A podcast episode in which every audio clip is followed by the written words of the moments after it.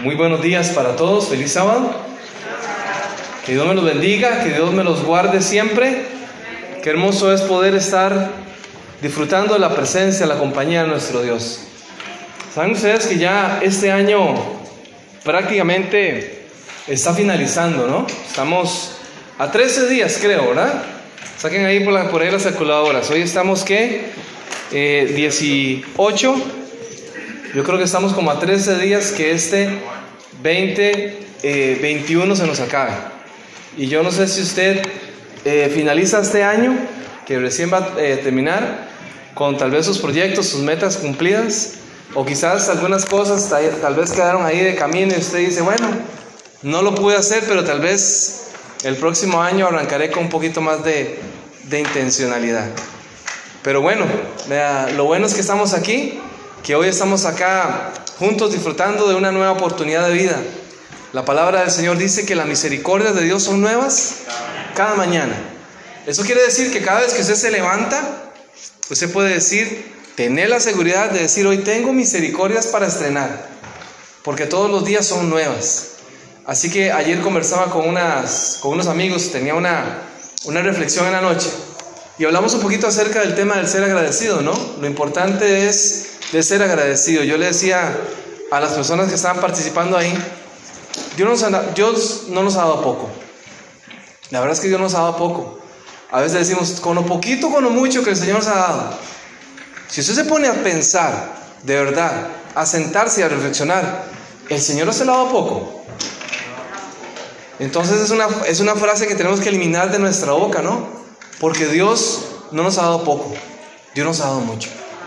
Ese es nuestro Dios. Dios nos da y nos da en abundancia. Pero si lo valoramos de lo material, quizás te puede decir, ah, bueno, lo material es que uno tiene más que yo. Pero no significa que se tiene poco. Eh, hacemos una evaluación integral de lo que Dios nos ha dado durante todo el tiempo, ¿no? La salud, el trabajo. Y ahí nos damos cuenta que verdaderamente somos ricos con todo lo que Dios nos ha dado. Vamos a orar y vamos a pedirle a Dios que en esta hora pueda bendecirnos al estudiar su palabra. Querido y amado Padre que estás en los cielos, alabamos y bendecimos tu nombre, oh Dios. Te damos la gloria, Señor, porque tú eres el único digno, Señor, de recibirla. Disfrutamos, oh Dios, estar en tu presencia. Gracias, Señor, porque en esta hora tú nos has llamado por nuestros nombres.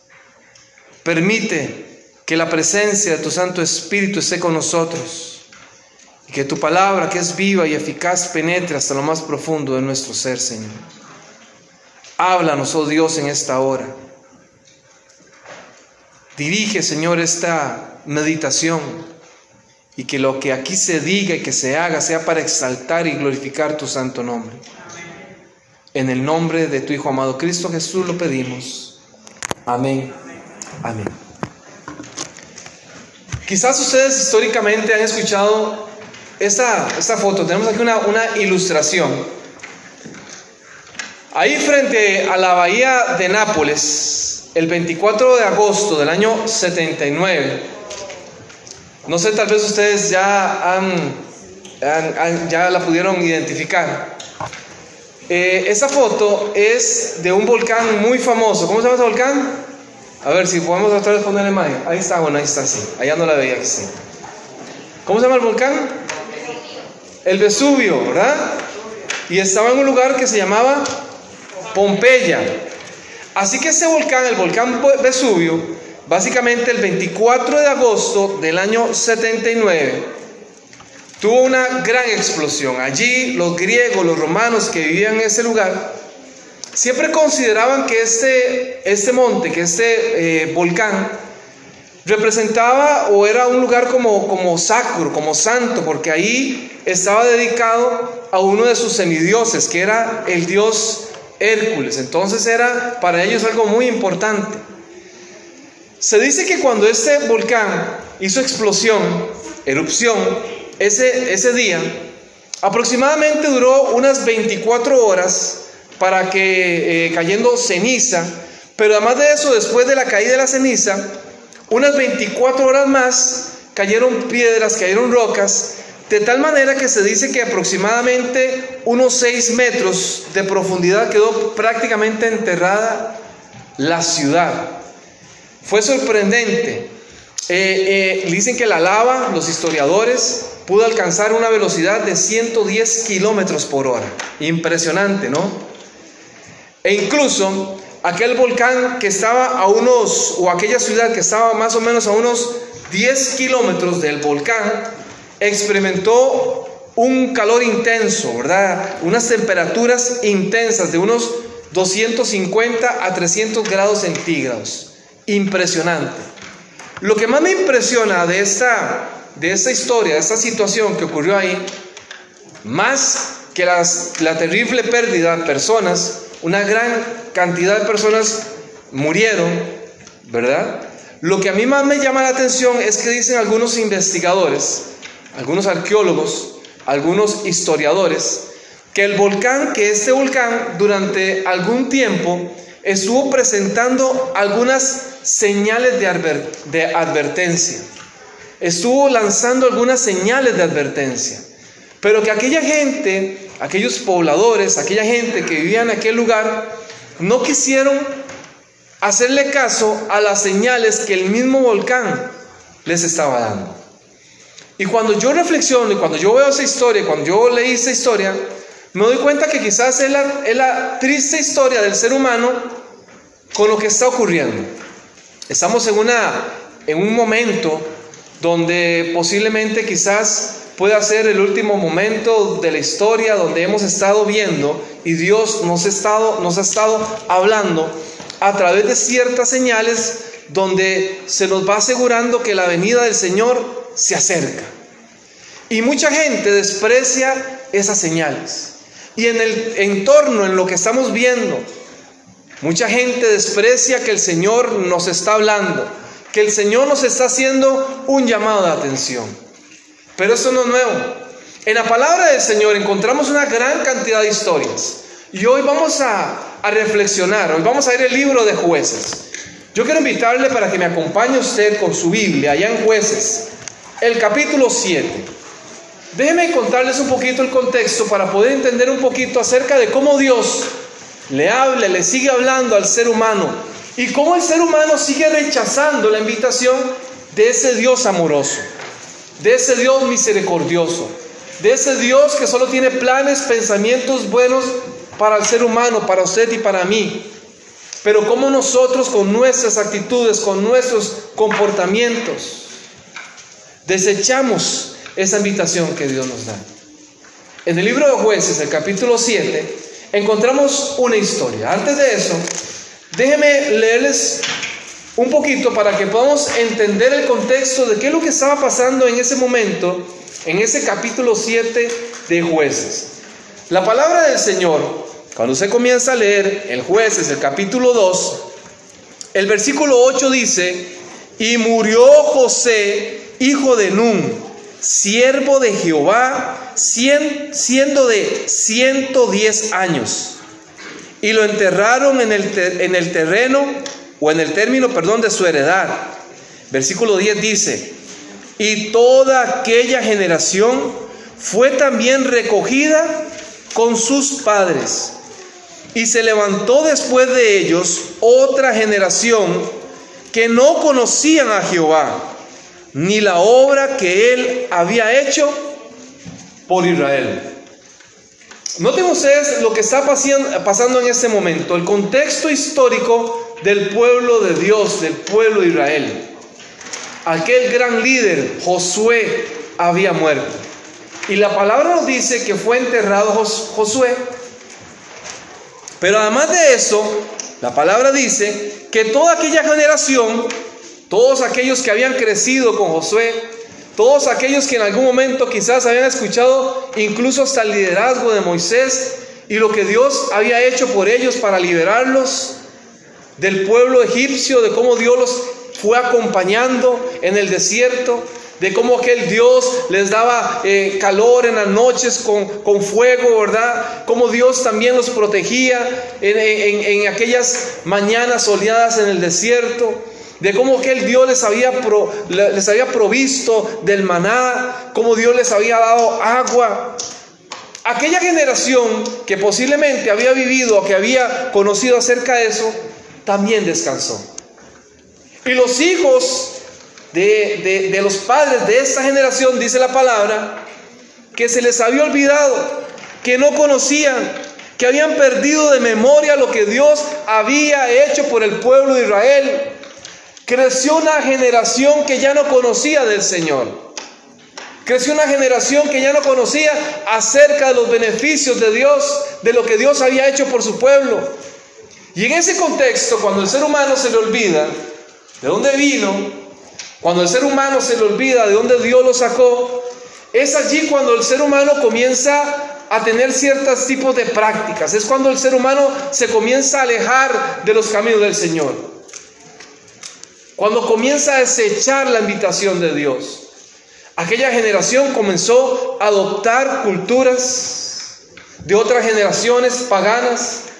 Comenzaron a, incorporar en sus rituales quizás ritos eh, paganos de otros dioses, de los dioses de los pueblos lejanos.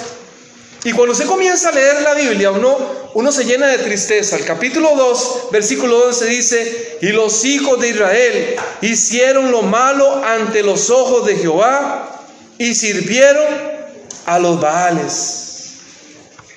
¿No lo que dice la palabra del Señor? Capítulo 3, versículo 2, 7 dice, hicieron pues los hijos de Israel lo malo ante los ojos de Jehová. Olvidaron a Jehová su Dios y sirvieron a Baales y a las imágenes de acera. Otro texto, capítulo 3, versículo 12 dice, y los hijos de Israel volvieron a hacer lo malo ante los ojos de Jehová, y Jehová los esforzó en Eglón, rey de Moab. Y sigue leyendo usted la palabra del Señor y encuentra en jueces una gran cantidad de textos donde dice que los hijos de Dios hicieron lo malo ante los ojos de Jehová. Capítulo 6, encontramos en el capítulo 6, para ir hablando de nuestra historia, ir desarrollando nuestra historia en orden, aquí Dios se presenta al pueblo de Israel. El capítulo 6, el versículo 1 dice, y los hijos de Israel hicieron lo malo ante los ojos de Jehová, y Jehová los entregó en las manos de Madián por siete años. Y la mano de Madián prevaleció contra Israel. Y los hijos de Israel, por causa de los madianitas, se hicieron cuevas en los montes y en las cavernas y lugares fortificados. Pues sucedía que cuando Israel había sembrado subían los madianitas y los amalecitas, y aún los hijos de los orientales subían contra ellos. Y acampando contra ellos, destruían los frutos de la tierra hasta llegar a Gaza. Y no dejaban que comer en Israel ni ovejas, ni bueyes, ni asnos. Versículo 6 dice, e Israel era en gran manera empobrecido por los madianitas, y los hijos de Israel clamaron a Jehová. Hagamos una pausa ahí. Noten ustedes el contexto que está viviendo el pueblo de Dios. El pueblo de Israel se había apartado del verdadero Dios. Así que en esa condición, cuando el ser humano se aparta de Dios, comienza a recibir las consecuencias de sus actos. Dice que el Señor los entregó en mano de, de los madianitas. ¿Recuerdan ustedes quiénes eran esos madianitas? Esos madianitas eran un pueblo nómada que lo que hacían era que, que cursaban básicamente desde allá, desde el sur, desde la península del Sinaí, se venían hacia el norte y comenzaban a arrasar con todo lo que había a su paso con todos los recursos, con todos los pueblos que estaban ahí, los pueblos que se encontraban, comenzaban a arrasar con todo lo que estaba allí. Estos madianitas eran básicamente parientes de estos israelitas, de los hebreos. Recuerden ustedes que Madián era hijo de Abraham, ¿lo recuerdan? Y fue hijo de la segunda esposa de Abraham, de Sétura.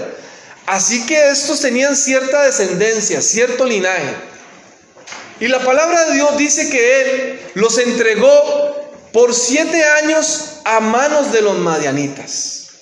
Eso quería decir que cuando el pueblo de Dios, cuando el pueblo de Israel, que era un pueblo también agrícola, que se dedicaba a la agricultura, que se dedicaba al cuidado del ganado, cuando aquel pueblo se encargaba, ¿verdad? Cuidar sus cosechas. Yo no sé si algún día ha tenido la oportunidad o tuvo la oportunidad en el pasado o conoce de alguien que le guste, ¿verdad? El, cultivo. Ustedes saben el cuidado que hay que darle a ese cultivo. Así que llegaban los israelitas y decían, bueno, hoy vamos a sembrar. Vamos a prepararnos para la cosecha. Y comienzan a, limpiar los terrenos, a preparar los terrenos, a buscar buena semilla para poder sembrar. Después de la siembra viene el cuidado. Y en eso, cuando aquel eh, eh, se le daba el cuidado adecuado, cuando estaba el clima correcto, comenzaba a brotar el fruto de la tierra. Y en ese momento, dice la palabra del Señor, que siempre aparecían los madianitas y llegaban los madianitas donde estaba el pueblo de Israel y arrasaban con todo lo que tenían, con todos sus recursos, con su comida, con las ovejas, con el ganado, con todo. Dice la palabra que eran, que eran como langostas, que cuando pasaban arrasaban ahí, destruían todo, excepto las casas de los mismos israelitas. Porque ellos dejaban las casas ahí porque decían, bueno, con esto les damos a ellos la oportunidad de que regresen nuevamente, de que regresen nuevamente a sus casas y comiencen nuevamente el ciclo. Que ellos comiencen a sembrar, que ellos comiencen a cultivar por nosotros y nosotros llegamos nada más simplemente a arrasar con lo que estaba ahí. Dice la palabra del Señor que incluso estos hombres israelitas comenzaron a vivir en cuevas Dejaron sus casas, ya no querían regresar ahí. Y estaban escondidos allá en las cuevas, en los montes, en algunos lugares fortificados, los que podían. Porque estaban escondidos con miedo, con temor, porque sabían que la historia se iba a repetir una, dos, tres, cuatro, hasta siete veces se repitió el pueblo de Dios estaba sin esperanza.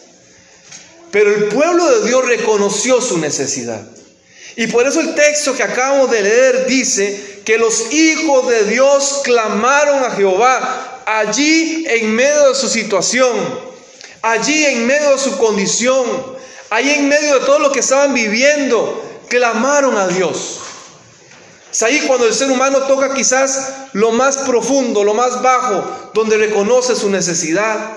Fue allí donde aquel hijo pródigo reconoció su necesidad de Dios, su necesidad del Padre, y allá en medio de los puercos, en medio de su necesidad, levantó la mirada al cielo y le dijo, Padre, Padre, he pecado contra el cielo, contra ti, y reconoció su necesidad.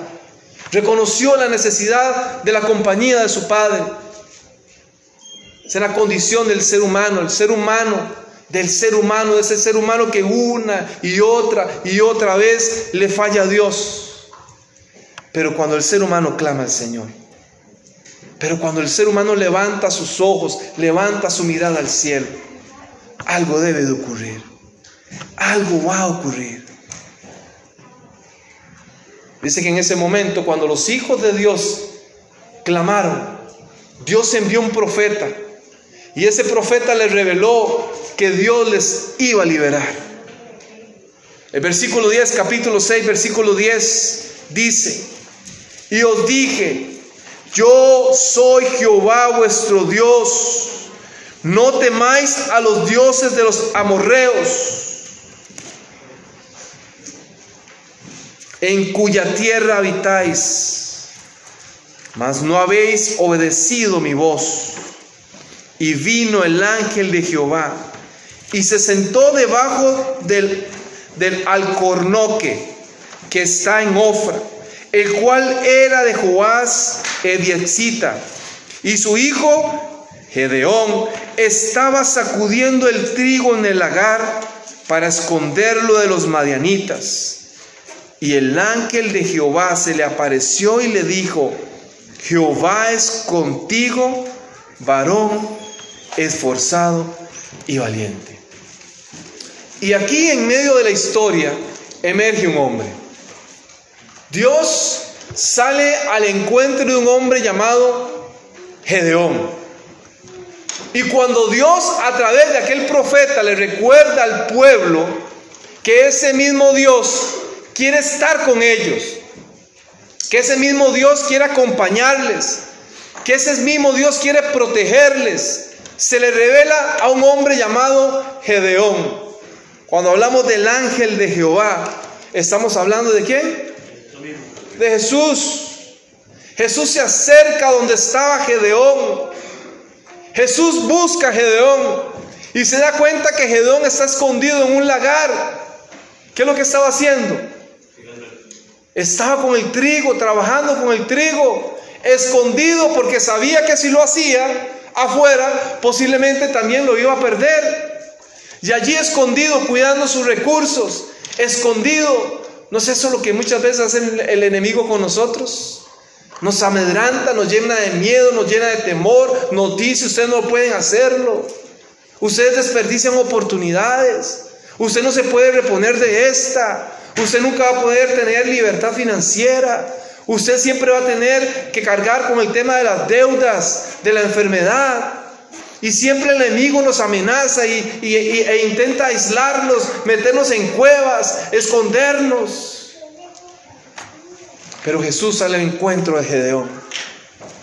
Y Gedeón lo, Jesús lo mira y le dice, varón esforzado y valiente. Vean qué interesante. A mí me llama mucho la atención de cómo Jesús de una trata a Gedeón.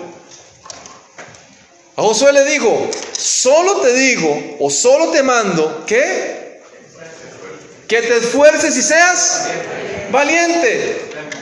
Jesús no le dijo a Josué, esforzado y valiente. No, le digo, esfuérzate y sé valiente. Pero a Gedeón le digo, varón esforzado y valiente.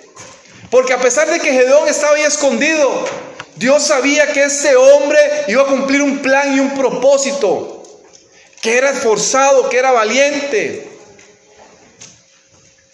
Y Dios comienza a revelarle a Gedeón, Gedeón, ha llegado el momento de liberar al pueblo. Y Gedeón comienza a preguntarle, pero Señor, ¿cómo es posible? Mira la condición que estamos, mira la situación en la que estamos. Mire cómo nos ha, usted nos ha abandonado, Señor. Y comienza el diálogo entre, entre Jesús y Gedeón.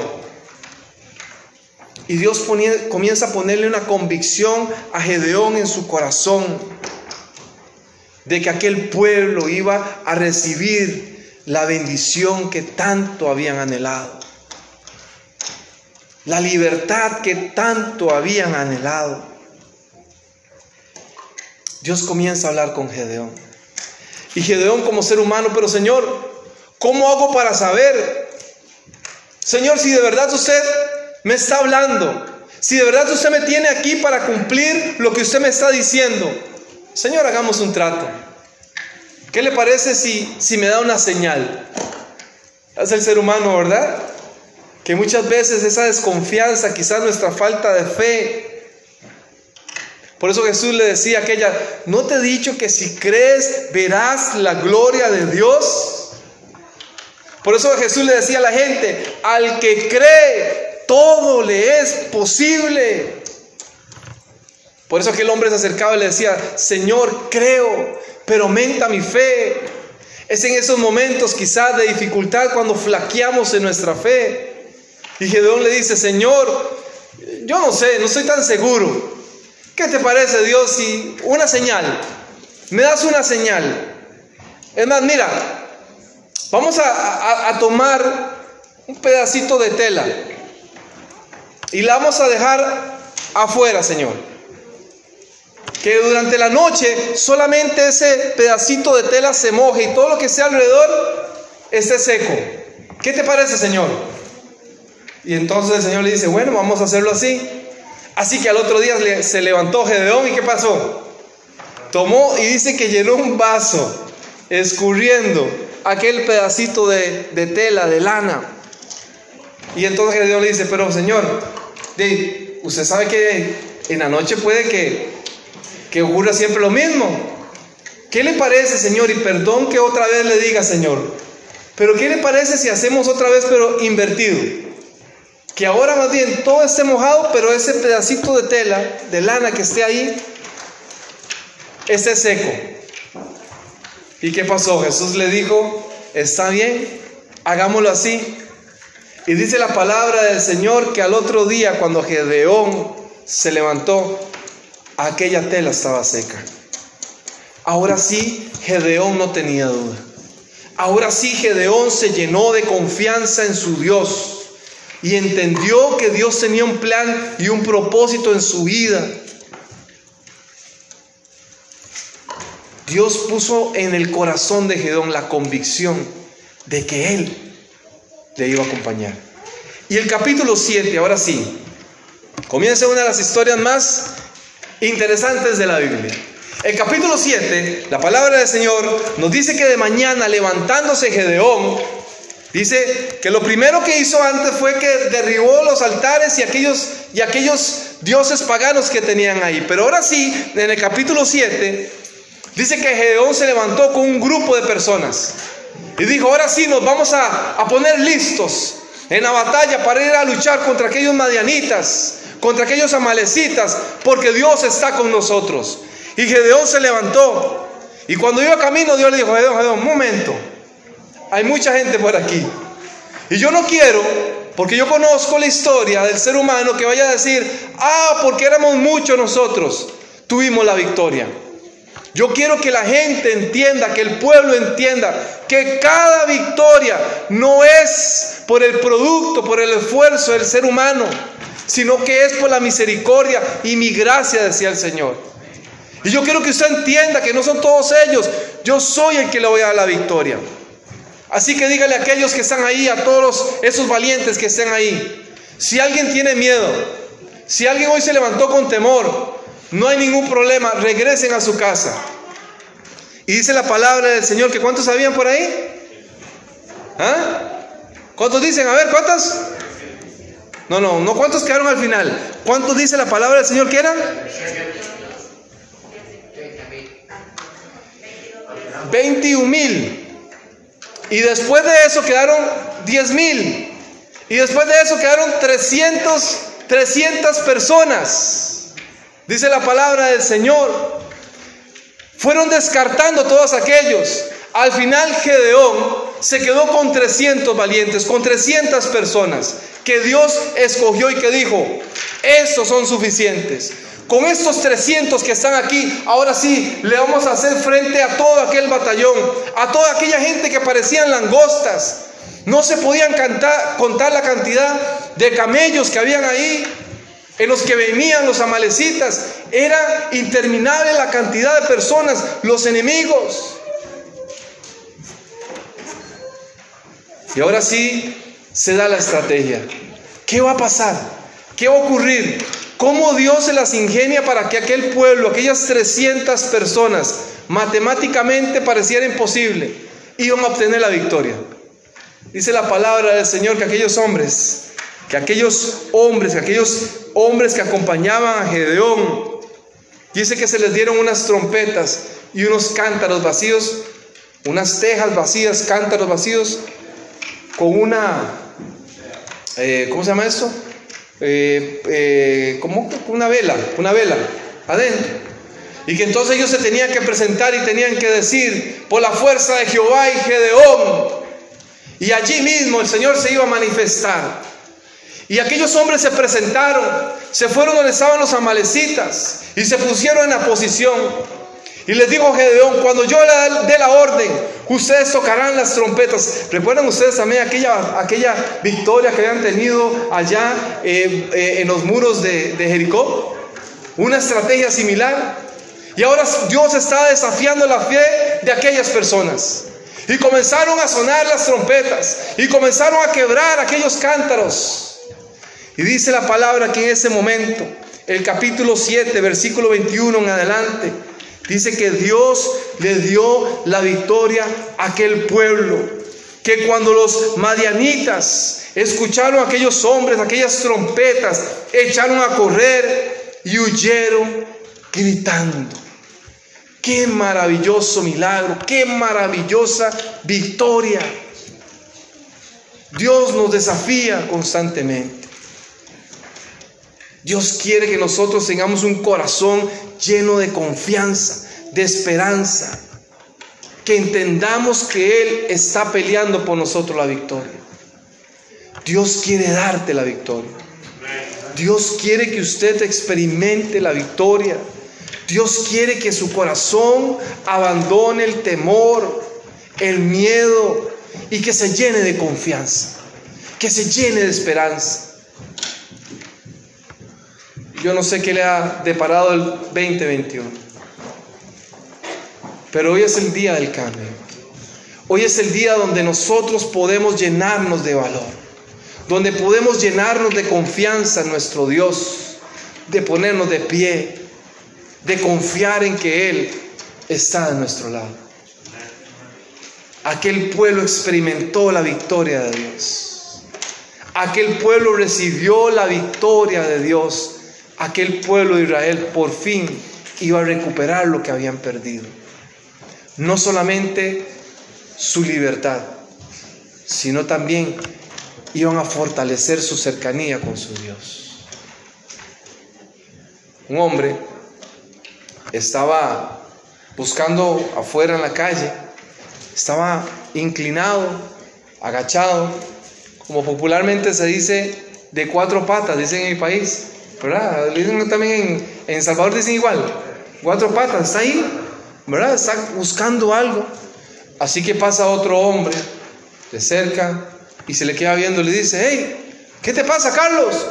Es que estoy buscando las llaves de mi auto, le dice. Así que entonces Carlos le dice, bueno, voy a comenzar a ayudarle. Cuando vuelve a ver, Carlos ya está buscando y están buscando por todo lado. Y ya comienza a ponerse un poquito oscuro, ya Carlos se preocupa y ahora, ¿qué habrá pasado? Y entonces su amigo le dice, pero dime una cosa, ¿dónde fue que se te cayeron las llaves más o menos? ¿Sabes por dónde fue que se te cayeron? Y el hombre le dice, se me cayeron adentro de la casa. Y entonces el hombre le dice, pero, pero si te cayeron adentro de la casa, ¿por qué aquí las estás buscando? Es que aquí estaba más claro. ¿Saben que muchas veces el ser humano es así?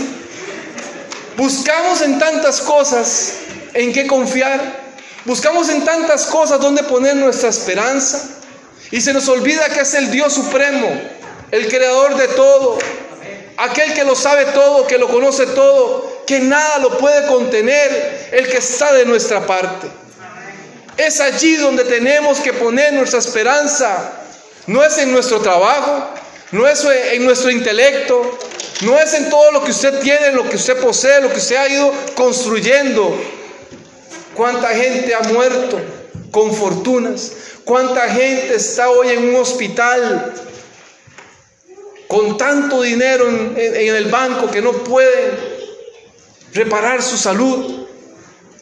No son los recursos materiales. Es la gracia y la misericordia de Dios los que nos sostienen. Y en Él tenemos que confiar. Así que yo quiero cerrar en esta hora. Yo quiero cerrar pidiéndole a nuestro Dios de que nos ayude en nuestro caminar, en nuestro peregrinar cristiano, nuestra vida cristiana. Quizás, quizás tal vez hoy aquí alguna persona vino con, con mucho desánimo. Quizás tal vez alguien está cargado de ansiedad. Quizás hoy alguien está sintiendo o se ha sentido despreciada, despreciado, que no vale para la gente, que se siente mal. A mí me entristece ver cómo hace unos días atrás leía las noticias de este, de este chico que, que ahora también están condenando a sus, a sus padres porque llevó un arma a una escuela y acabó con la vida de algunos de sus amigos o compañeros. Y cuando usted escucha la historia, dice que este joven se sentía mal porque a él le hacían bullying. Y que entonces fue como él pensó poder solucionar esa situación. Y vuelvo a leer otra noticia donde una, una youtuber, una influencer, que posiblemente eh, algunos de ustedes la han visto, algunos de los muchachos quizás la han visto, decidió acabar con su vida a los 21 años, porque le hacían bullying. Y entonces yo un día me siento con Aarón y con Caleb a hablar sobre el tema y les digo, miren, quizás tal vez en, en la vida les va a pasar muchas veces con que a ustedes los van a despreciar, los van a tratar mal. Pero yo quiero que sepan que siempre van a tener aquí un papá o una mamá con la que ustedes puedan hablar. Y es lo que yo quiero decirle hoy a usted como amigo, como compañero de viaje. Tal vez usted se sienta hoy mal. Tal vez en usted tal vez hay desesperanza, pero hay un Padre celestial que está dispuesto a abrazarle, acompañarle y ayudarle. Es ese Dios que nos quiere hacer experimentar las victorias. Así que yo quiero invitarle a que usted se ponga de pie. Y terminemos en esta hora con una oración. Que le pidamos a nuestro Dios, a nuestro Padre, a nuestro Creador,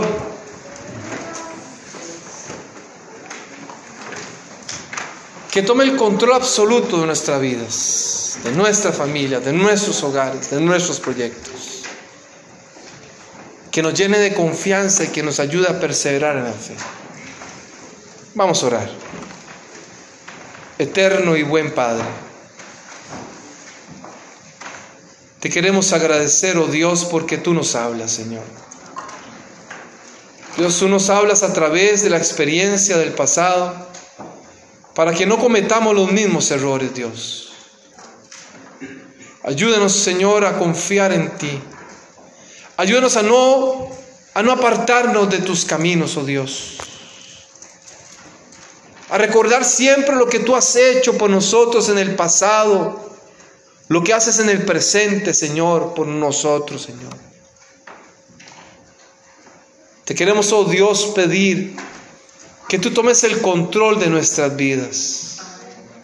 Toma el control de nuestras mentes, de nuestros corazones, oh Dios. Tú conoces, Señor, lo frágiles, Señor, que somos. Tú conoces, Señor, que quizás el maltrato, quizás el desprecio, Señor, nos llena de desconfianza, nos llena de miedo, nos llena de temor, nos llena de dolor. Queremos pedirte, oh Dios, que tú puedas tomar el control, Señor. Dios, ayúdanos a confiar en ti. Ayúdanos a entender que a pesar de que las personas fallan, oh Dios, tú nunca lo harás, Señor. Ayúdanos a entender que tu amor permanece para siempre, Dios. Te pido hoy especialmente, Señor, por mis hermanos aquí en esta iglesia tan amada, la iglesia de Gutenberg, Señor. Tú conoces sus necesidades. Tú conoces, Señor, sus luchas, los desafíos que constantemente, Señor, les amenazan. Te pido, oh Dios, que les dé la fortaleza para que sigan confiando en ti, perseverando, Señor, entendiendo que tú nos darás a todos la victoria, Dios. Gracias, Padre, como porque así como Gedeón se dispuso oh Dios a hacer tu voluntad. Te pedimos en esta hora que nos ayudes a nosotros a disponernos a hacer lo mejor para ti, oh Dios. Danos la victoria, Señor. Y ayúdanos, Señor, a, a confiar en ti.